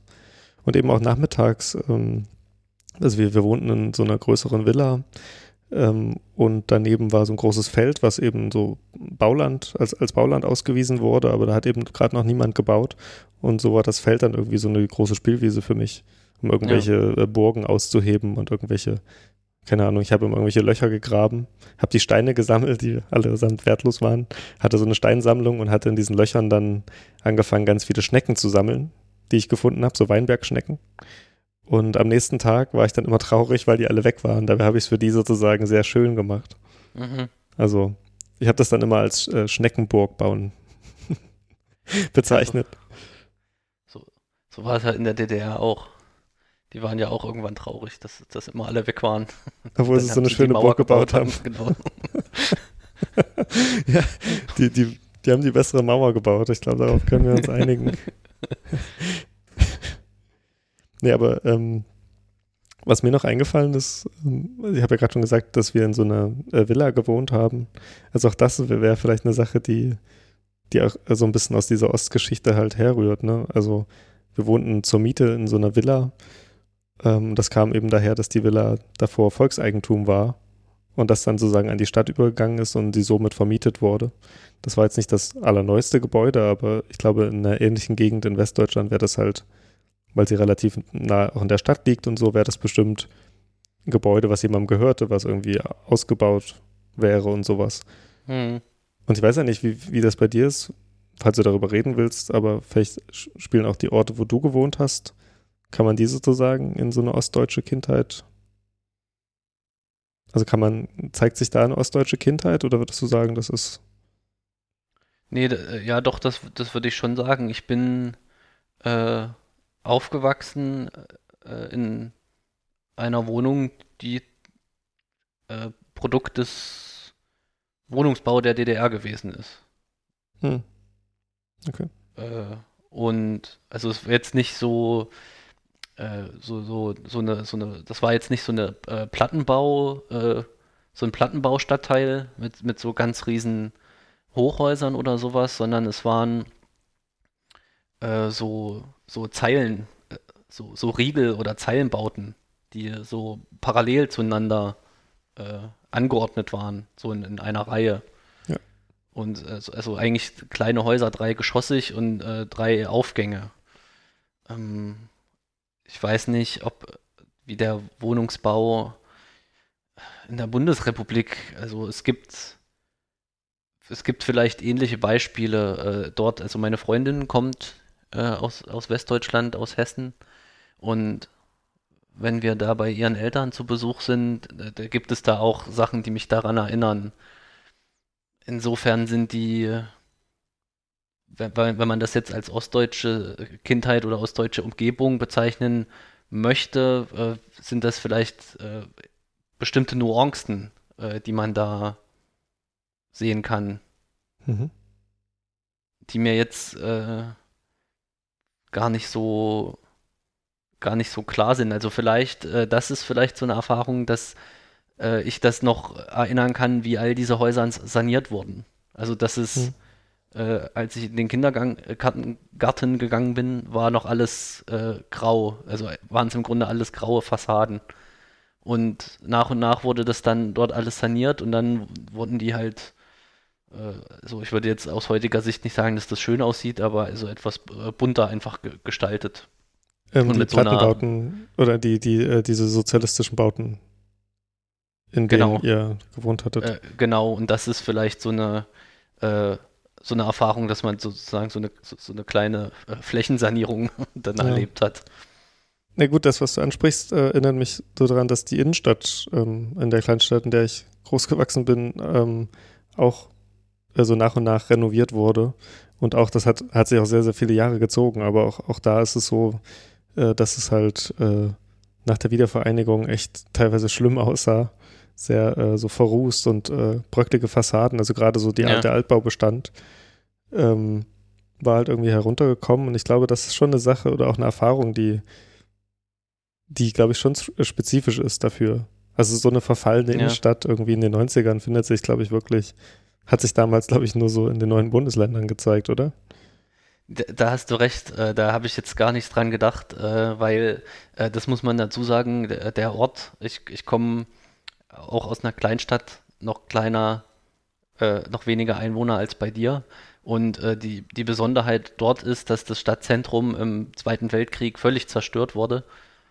Äh, und das lag nicht an äh, so, so äh, Flächenbombardements von äh, Flugzeugen, sondern als die, also die, die Bevölkerung hat sich damals einfach gewehrt, die Stadt an die Amerikaner abzugeben.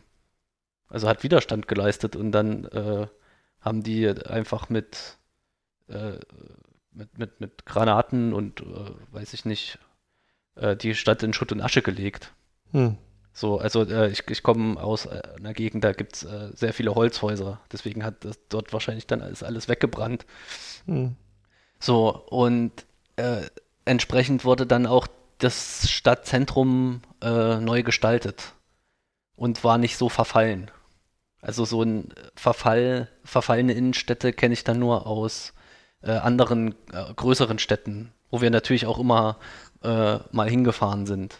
Äh, und das Interessante dabei ist, äh, weil du das jetzt auch mit dem verrußten Fassaden und sowas angesprochen hast, äh, also ich selber habe ja dann in so einer Stadt nicht gewohnt, aber das, das hat echt lange gedauert, bis ich mal realisiert habe, dass man so in Innenstädten überhaupt wohnen kann. Also ich, ich kannte dort halt immer nur, dass manchmal waren da noch Geschäfte, viele standen auch leer so Ja. und äh, es gab einfach sehr viele unsanierte Häuser und ich, ich für mich war das irgendwie die Norm, eher in so einem äh, äh, in, in so einem Ha- Mehrfamilienhaus äh, zu leben, wie, wie ich halt gewohnt habe und das, das da habe ich gedacht immer, was, wenn man ja wohnt, was sind das eigentlich für, für arme Menschen, die in diesen schlimmen Häusern leben müssen, ne? Und Ja. heute, wo die Innenstädte äh, meistens äh, völlig äh, saniert sind und aufgehübscht sind, ist das ja jetzt die begehrteste Wohnlage eigentlich in so Städten. Ja. Ja, aber damals war meine Wahrnehmung noch eine völlig andere. Also die Stadt, die Stadt vom Rand her gedacht. So. Genau, ja, das kann, kann man wirklich so sagen. Ja, ja, das ist interessant. Ja, wenn ich darüber nachdenke, war die Innenstadt für mich auch sehr reizlos. Also ich habe nicht diese Erinnerung, dass ich, also ich, ich, ich erinnere mich jetzt nicht dran zu denken, was macht man da? Es gab schon so ein paar Geschäfte und so. Aber dort hat man sich halt irgendwie nicht so aufgehalten, ne?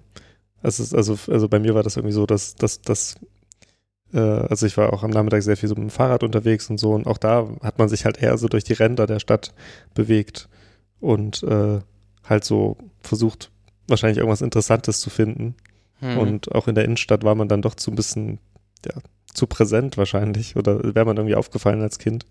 ja. Und wenn man dann irgendwie so zwischen Feldern und irgendwelchen alten Obstplantagen und äh, leer, leerstehenden Industriebauten entlang fährt, kann man da irgendwie ungestörter seinen Unfug so treiben. ja. Hm.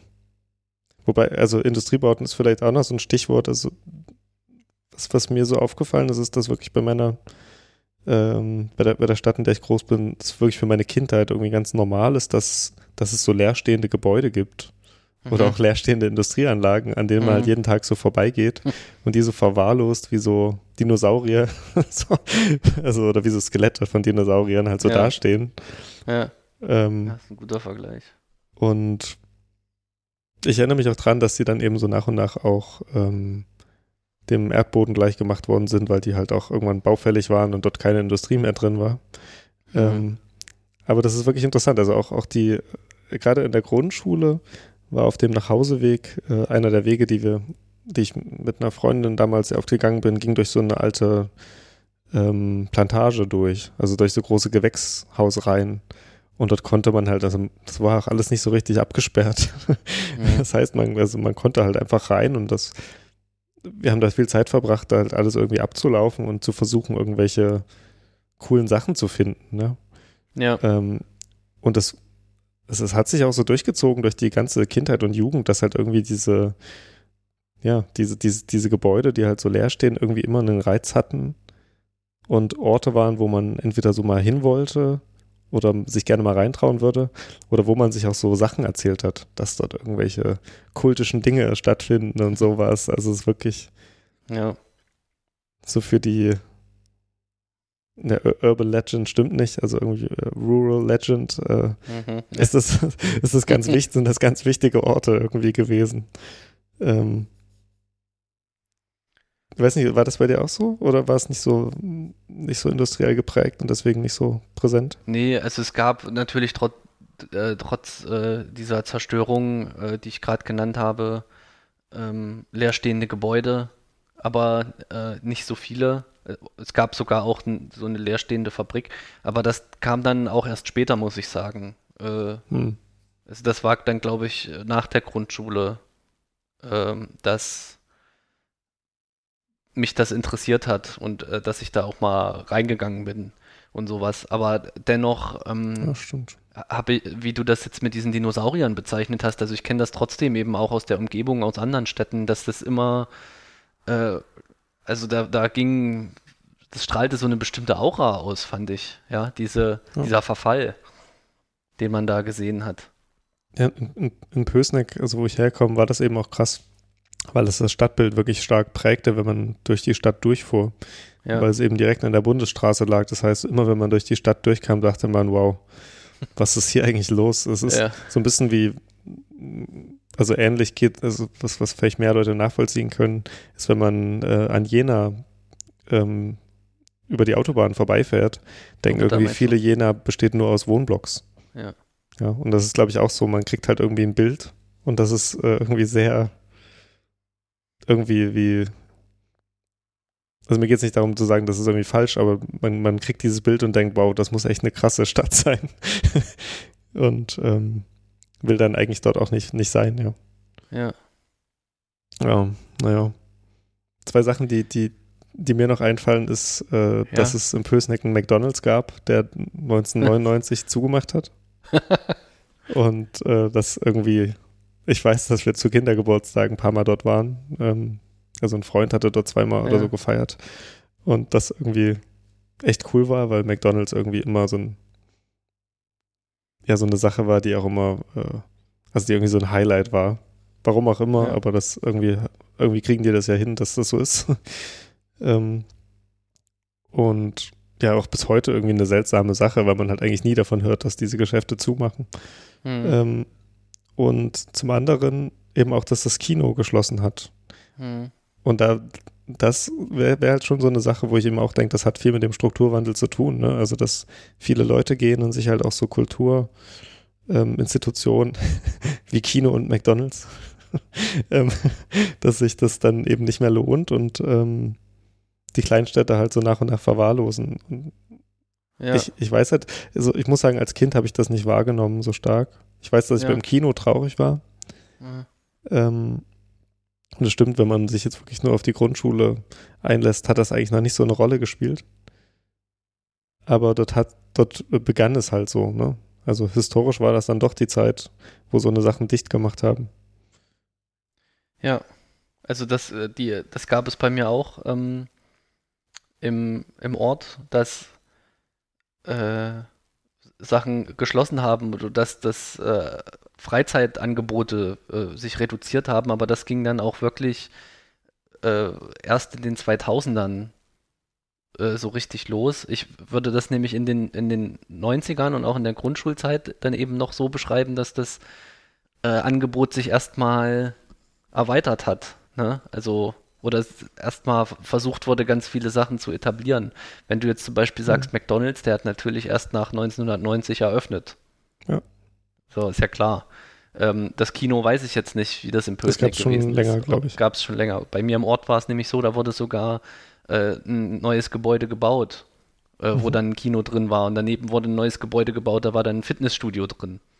Ähm, und irgendwann ist das dann auch wieder verschwunden später. Aber erstmal hat man eben äh, versucht, also da, das ist wieder auch vielleicht so ein äh, Ausdruck davon, dass man irgendwie den, den Westen und so westliche Strukturen äh, haben wollte. Und dass es auch Leute gab, also das waren jetzt, die das gebaut haben, die kamen eben nicht aus Westdeutschland, sondern das äh, sind Leute aus dem Ort gewesen, die dann diesen unternehmerischen Mut auch gefasst haben, äh, so ein mhm. Risiko einzugehen, äh, wo man dann eben sagen muss, das ist nicht, nicht gut ausgegangen dann am Ende für die. Ja.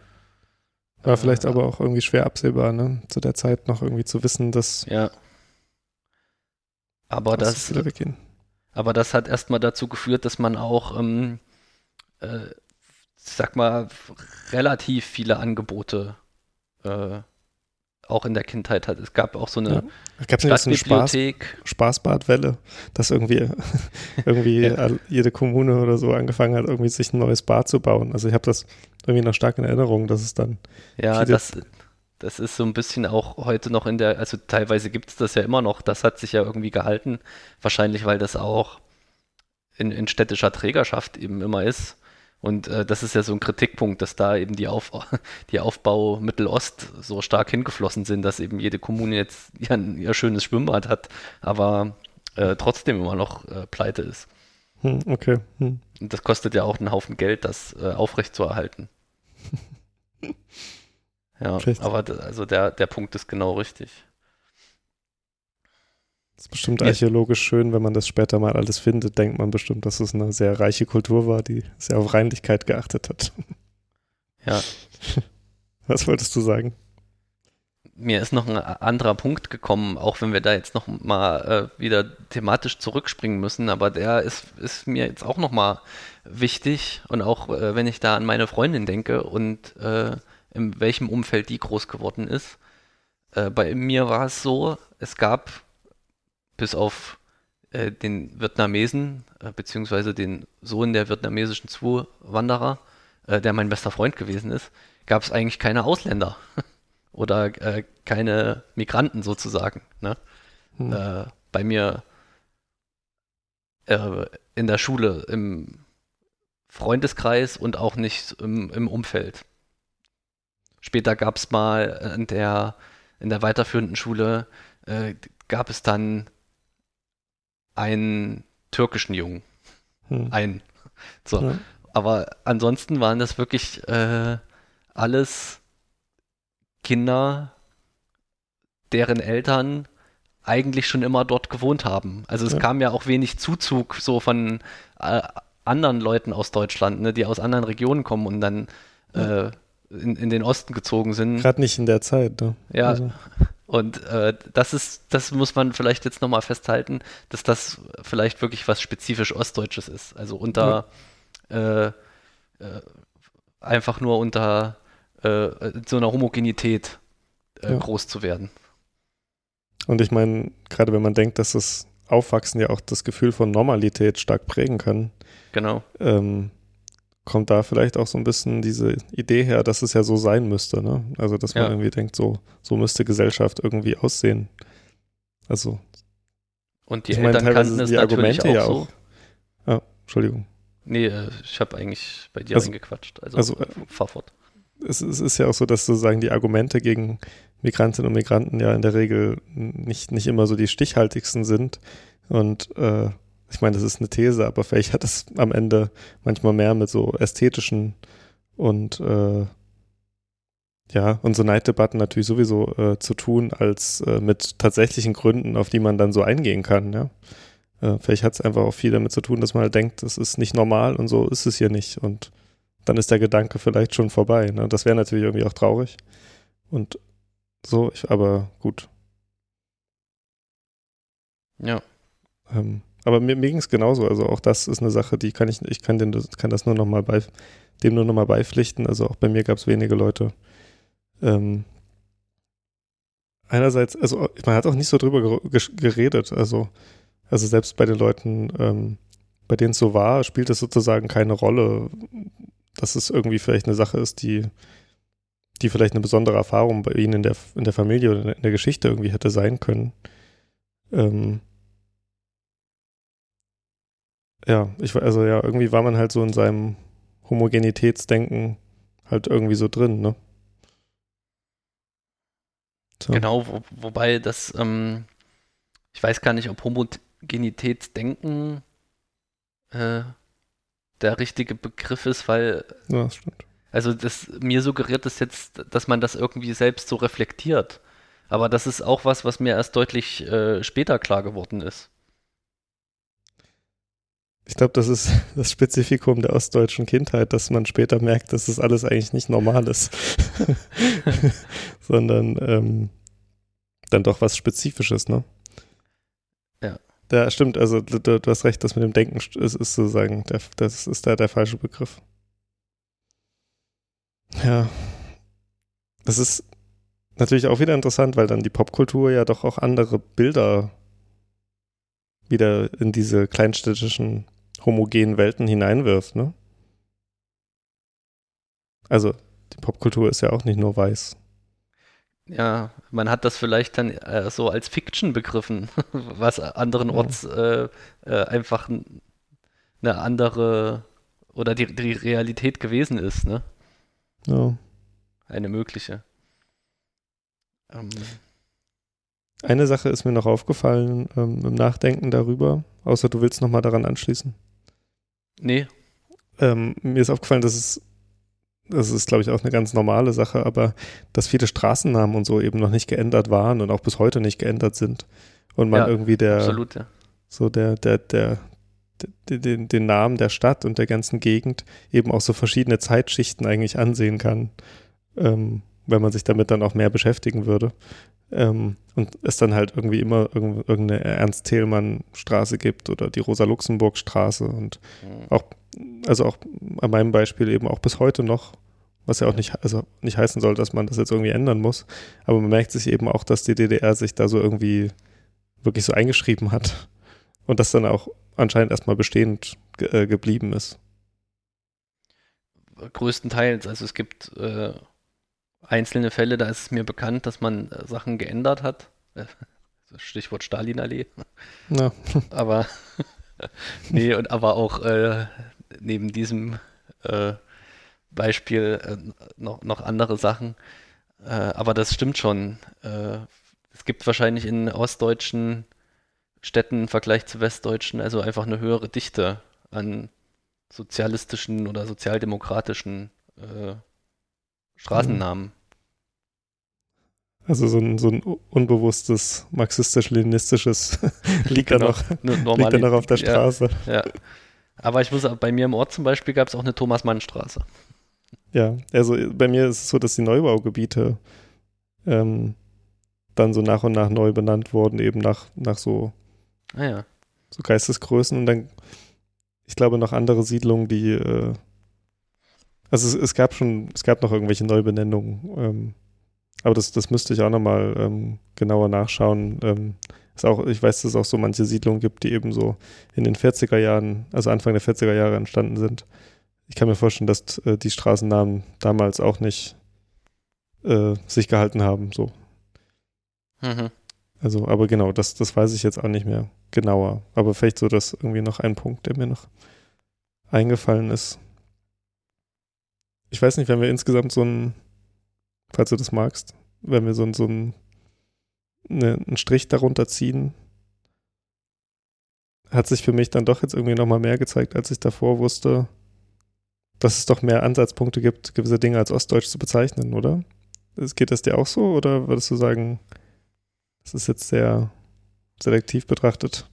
Nee, äh, äh, nicht. Also mir sind im Gespräch jetzt auch äh, Dinge klar geworden. Ich habe, ich verweise nochmal auf die erste Folge und auch jetzt nochmal auf meinen Kommentar in äh, dieser Folge, dass ich ja gesagt habe, dass meine, dass ich meine Kindheit gar nicht so als spezifisch ostdeutsch ähm, bezeichnen würde. Hm. Aber das, ähm, wenn ich jetzt drüber nachdenke, muss ich das ein äh, Stück weit vielleicht äh, zurücknehmen, weil wir doch jetzt einige Punkte hatten, äh, die wir auch beide irgendwie ungefähr so erlebt haben. Also St- Stichwort ähm, äh, Verhaltensabweichung, äh, abweich also abweichendes Verhalten in der Schule, ähm, Homogenität unter den äh, Kindern, dann äh, diese verfallenen, diese verfallene Umgebung, Hm. äh, das sind dann doch äh, Ich meine, markante Punkte eigentlich. eigentlich, eigentlich eine Sache, die wir noch nicht benannt haben, die eigentlich auch sehr, sehr markant ist und die einem aber auch erst im Nachhinein auffallen wird, ist natürlich die Sprache, ne? Ja, Also das ist eine Sache, die man aber irgendwie jetzt auch so in dieser Chronologie, wie wir sie machen, irgendwie schwer einfängt. Ähm, dass es natürlich Worte gibt, die einfach teilweise wirklich unglaublich kleinteilig, also, also sehr regional oder, oder weniger als Mhm. das lokal sind. Ähm, und da, da, dass einem so im Nachhinein dann, glaube ich, schon eben so ganz viele sprachliche Dinge einfallen, wo man merkt, okay, die, das ist eigentlich auch nicht normal. Also auch da wieder dieses Gefühl von, dass, dass das, was man irgendwie als normal erstmal betrachtet hat, anscheinend nicht so selbstverständlich ist, wie man es doch im Aufwachsen halt erstmal sieht. Das habe ich dir dazwischen geredet. Ähm, nee, äh, ich, eigentlich war ich äh, fertig ich- mit dem Punkt. Also ich, Ja. ich gebe dir recht schon, ja. und, und trotzdem gibt es halt irgendwie gleichzeitig noch so diese Rolle von Popkultur, ne? Die, Genau, die halt das irgendwie ja nivelliert auch wieder und eben auch irgendwie ja. auch mit, mit sozusagen westdeutschen ähm, Zusammenhängen einen irgendwie auf eine gleiche Ebene stellt. Wenn das denn stimmt, was wir sagen, dass das Pokémon nicht nur ein ostdeutsches Phänomen war. oder, oder das Tamagotchi oder der Furby oder das Jojo. Ja. Also es ist auch krass, wie viele, wenn ich so drüber nachdenke, wie viele Objekte sozusagen eine Kindheit so an sich heranlässt und auch wieder fortwirft. Also irgendwie man hinterlässt auch Mhm. so einen riesigen, so eine riesige Halde an Mhm. abgelegten Gegenständen, die aus Plastik sind. Ähm, Ja, und die hat auch ihre Entsprechung in der ersten Welt. Also die ganzen Tamagotchis liegen ja jetzt auch irgendwo auf irgendeinem Schrottplatz oder schwimmen im Meer. Ja, genau. Und vielleicht jetzt so als, als, als Ausblick auf die nächste Folge, ähm, dann geht es ja dann so an, also auf alles, was nach der Grundschule kommt. Für mich, also aus, aus dem Blick von jetzt zumindest, würde ich sagen, dass dann so die Popkultur auch nochmal mehr eine stärkere Rolle spielt. Ähm, Gerade weil es dann halt so mehr um Jugendkultur geht, um so Körperbilder, Mhm. ähm, und vielleicht auch nochmal noch mal stärker eben durch die Jugend äh, im Abgrenzen zu den Eltern. Dass diese Abgrenzung halt stark über Popkultur dann eben verlief. Ähm, Wäre jetzt so ein bisschen meine These. so zum Ende hin auch so über, über so Musiksendungen wie also so Sender, so wie MTV oder Viva, ähm, die für mich dann zumindest auch eine große Rolle gespielt haben. Dazu auch irgendwelche Zeitungen und so. Ähm, Würdest du das genauso als These unterstützen oder willst du der noch irgendwas beifügen? Ich lasse es mal offen bis zur, bis zur nächsten Folge. Das ist gewitzt. Weißt du, was Brauchen wir Viva, weißt du, was Viva heißt? Video Verwahranstalt oder so? Videoverwaltungsanstalt. ja, ja, stimmt. Das ist echt nicht sexy. nee. Ja, Ja, äh, ja, genau, ja, ungefähr so, ja. Ich äh, wusste, dass ich es mal wusste und habe es jetzt versucht, ja. ganz schnell wieder zusammenzubasteln. Das hat Ja. nicht ganz geklappt. Für mich war es neu. Äh, Ich, ja. ich, eine, eine Sache, äh, vielleicht, ähm, wir können ja hier abschließen. Und das ist eine Sache, ich weiß nicht, ob du, ob du über die nachgedacht hast, aber ähm, bei diesem Zeit im Osten Podcast äh, gibt es, fragt man immer die Interviewten, wie diese Zeit für sie äh, sinnlich wahrgenommen wurde. Also wie hat es geschmeckt? Wie hat es sich angefühlt? Wie klang es für sie und so weiter? Hättest du Lust, das äh, zu spielen, das Spiel? Und äh, darauf zu antworten? Also du fragst mich jetzt und ich muss jetzt antworten. Wir können es auch andersrum machen und du hast ja, mir lass es uns überlegt. erstmal andersrum, weil du hast bestimmt ja schon Gedanken dazu gemacht. Und ich werde jetzt überfallen damit. Ich habe, ich, ich über- mach das gerne. Ähm, ich habe wochenlang darüber nachgedacht und trotzdem teilweise keine schönen Antworten. Ja, Das ist Ja, vielleicht wir- zu viel. ja wir können es ja beide mal ma- machen. Vielleicht, wenn ich was, mir was einfällt, sage ich auch was. Willst du an, anfangen mit einem Sinn? Also, ach so, ich, okay, ähm, wie, wie sah es aus für dich? Es ist vielleicht das Schwierigste. Äh, Ich, ich, ich glaube, ich würde es halt auf diese, diese Fabriken, die so leer stehen Ja, und, äh, und die Felder irgendwie auch. Also irgendwie was Ja. ländliches und gleichzeitig auch so eine so was Industrielles, was aber nicht mehr aktiv ist. So sah das für mich aus. Wie ist das bei dir? grün, alles grün, weil ich komme aus dem Thüringer Wald Hm. und äh, deswegen ist eigentlich, das ist die sehr dominant. Irgendwie Farbe. ländlich dann so, ja. Ja, auch so, auch so Wobei- dieses Nadel-Dunkelgrün wahrscheinlich auch, Genau, ne? Ja, ja, genau, genau. Und das mit dem ländlich, äh, also es ist natürlich in irgendeiner Weise ländlich, aber wenn ich ländlich höre, äh, verbinde ich damit immer so freie Felder und auch so eine Mhm. Weite. Und das, also es ist eher ähm, grün und auch was Dunkles und vielleicht auch ein bisschen so Beklemmung. Wobei das, Ja. das sieht man nicht so richtig, ne? Schwer, Wobei, wenn das man- fühlt man eher so, äh, Wenn, im- wobei das im- äh, optisch eine Winter durch die- spielt. wenn man im Winter durch die Städte fährt und alles ist weiß zugeschneit und die schwarzen Schiefergebäude stehen Ja. da, kann einem doch die Enge bewusst werden, würde ich sagen. Ja, es hängt miteinander zusammen auf jeden Fall, das stimmt, ja. Okay. Dann magst du den nächsten Sinn nennen? Ähm, der nächsten Sinn, ähm, also so dieses äh, Fühlen, dieses Tasten. Ne? Hm. Ich habe, ich hab, mir ist eine Sache eingefallen, die ich sehr spezifisch finde für die Zeit, ähm, dass man den Fernseher vorne so anfasst auf die Scheibe und das dann so kribbelt. Ah ja, Das finde ich irgendwie Mm. sehr, das ist so ein Gefühl, was sich irgendwie eingebrannt hat und was sehr bezeichnet ist irgendwie für die Zeit. okay. Also ich habe da ähm, sehr, sehr viele Jahre nicht mehr dran gedacht, an dieses Gefühl. Aber ich du weiß sofort, was du meinst. Ja, also da bleib, da stimme ich dir zu. Okay, äh, was machen wir jetzt? Äh, hören, Du magst zum Fühlen noch nichts sagen. wie zum Fühlen. Achso, äh, hast du eine Sache, die du. Äh, Nee, ich habe dir gerade, ich nehme das auch, mir da- weil bei. das, ah, ja, okay. ja, das ist total äh, Das ist- super, ein super Einfall. Okay, ja, super. Ähm, was hattest du gesagt? Hören. Ich habe eine Sache aufgeschrieben, aber ich weiß nicht, ob es sozusagen eigentlich schon die Zeit danach ist, aber auch eine Sache, also muss ich sofort dran denken, der Klang eines Modems, das sich einwählt ins Internet. Also Uh. dieses oder wie auch immer es geht. Ähm, Finde ich, ist Ja, eine schön, Sache dass du es mal vorgemacht hast. ne? an die jungen Hörerinnen und Hörer. Jetzt, wir sollten das lieber rausschneiden. Ja, ähm, das, das finde ich bezeichnend, aber es ist vielleicht, aber wir hatten frühen Computer und wir hatten auch früh Internet. Deswegen ist es, Mhm. glaube ich, für mich richtig. Ja, nee, für mich nicht. Und bei mir ist es wahrscheinlich eher Stille. Hm.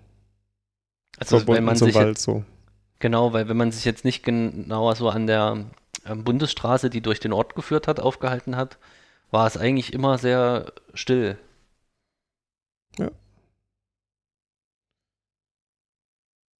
Ist ja dann, So, ähm, ach genau, ich muss ja sagen, äh, was hatten, was haben wir jetzt noch? Ähm, es fehlt das Schmecken und das Riechen. ja, okay, dann schmecken. Ich habe zwei Sachen zur Auswahl. Soll ich eins nennen oder beide? Ja, eins. Nach Center Shock. Uh, sehr, sehr gut. Sehr Und gute da komme ich, ja, ich komme aber mit was anderem. Kaninchenbraten mit äh, Ah, Thüringer ja, Klößen. ja, ja, voll, stimmt.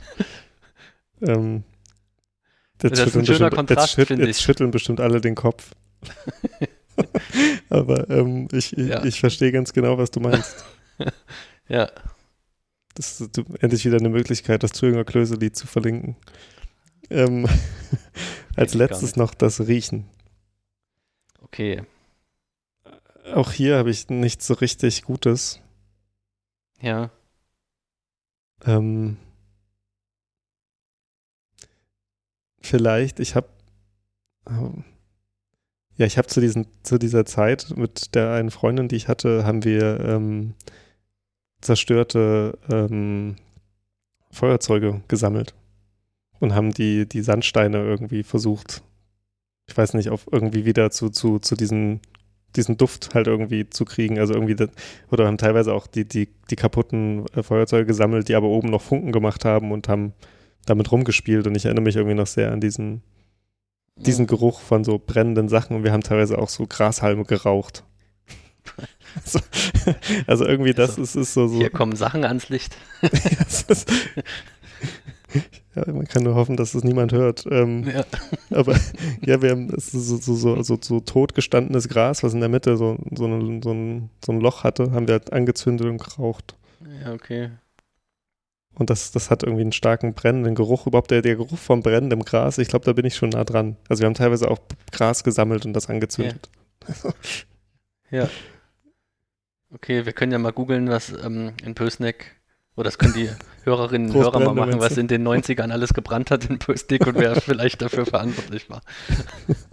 So, äh, Ja. okay, pass auf, ich nehme äh, ich nehm so, so Kälte und Schnee.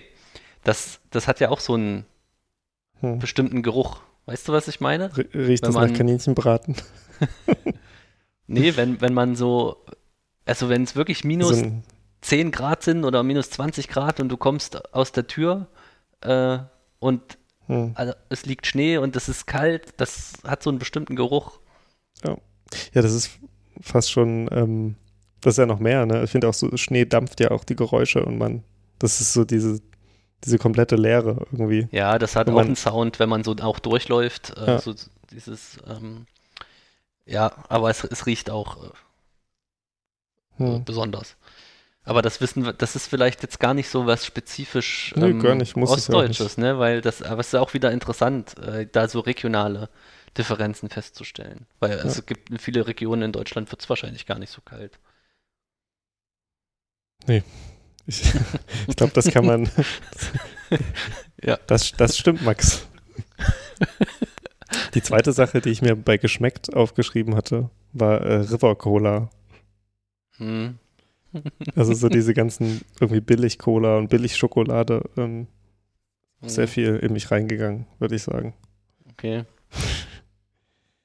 Na gut, Max, ich würde sagen, das war ein ganz guter Rundumschlag. Für mich ist es auch nochmal, also auch weil du das jetzt so am Ende sagst, ähm, es ist natürlich immer noch so, dass wir uns da irgendwie nähern und dass, dass man, dass man immer aufpassen muss, dass sozusagen die Unterscheidung äh, nicht schon Phänomene erzeugt, ne?